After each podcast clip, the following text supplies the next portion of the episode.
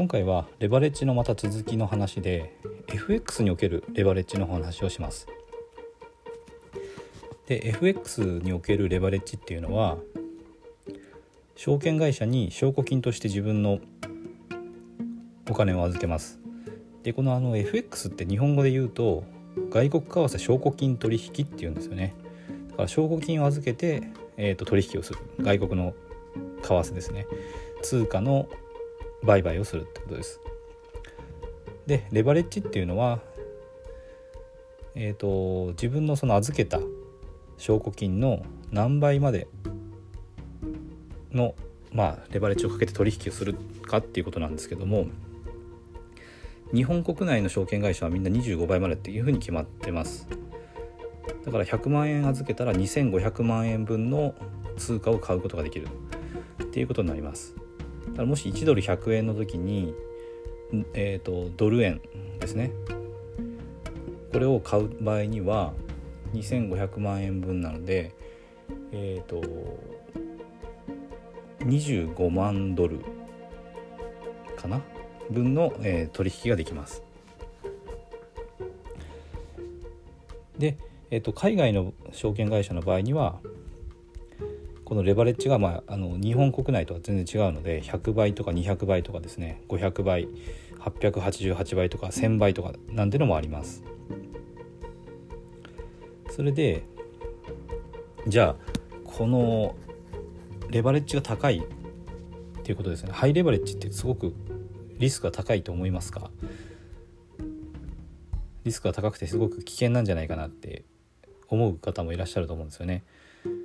で実はこれあの FX をちゃんと理解して取引してる人にとっては全くレバレッジってあのリスクでも何でもなくて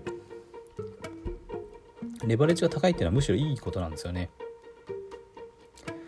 で FX におけるこのレバレッジの本当の意味っていうのは結構これ理解してできてる人が少なくてでそうですねちょっと音声配信でうまく伝えるのも少し難しいなと思っているんですけども図を使って説明しないとなかなか難しい面も確かにあります。でえっ、とですねこの FX においてリスクっていうのは結局はですね損切りした時に自分の自己資金の何パーセントまであの損失を許容するかっていうことを自分で決められるんですよねだからレバレッジが何倍とかってあの証券証券会社のレバレッジが何倍まで取引可能とかっていうのは全く関係なくて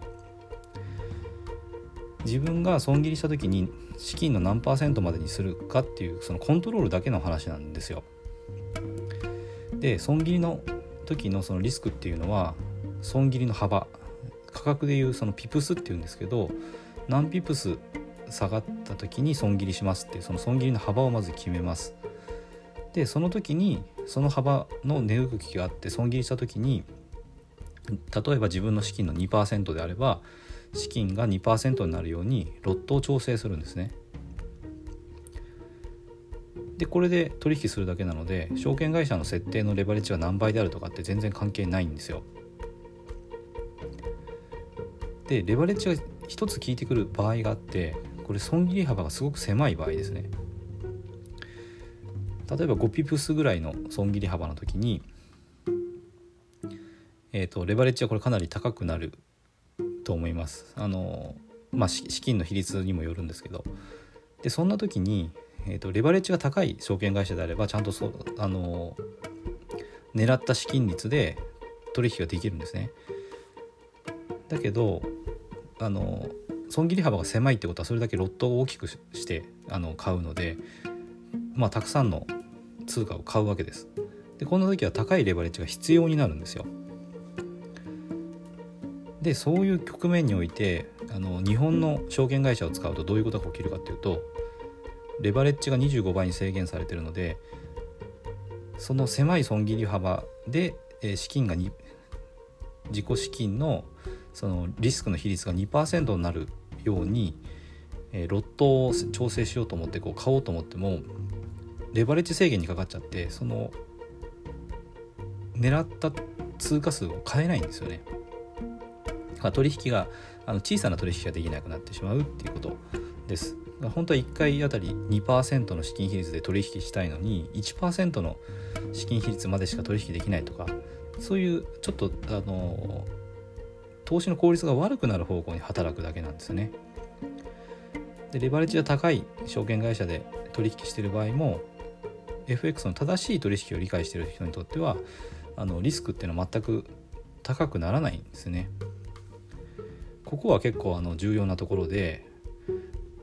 ただあのハイリスクハイリターンの FX はギャンブルみたいなイメージを持つ方も多いかもしれないですけど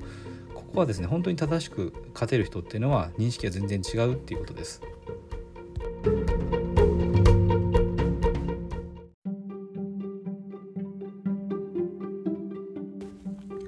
今回も最後まで聞いていただいてどうもありがとうございます。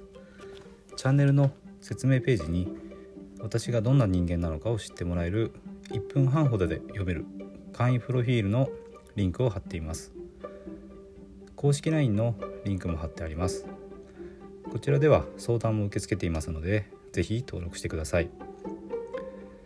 サラリーマンが最速で経済的自由を得るには FX と不動産投資を組み合わせるのが最適と考えて投資を行っています。簡単に説明すると FX で少額の資金から複利の力で増やしていきある程度の資金ができたらその資金を使って不動産を良い条件で購入していくという作戦です。私が実際の経験から得た不動産投資と FX に関する役立つ情報を配信していきます。この配信がいいなと思ったら是非いいねやフォローをお願いします。ではまた次の放送でお会いしましょう。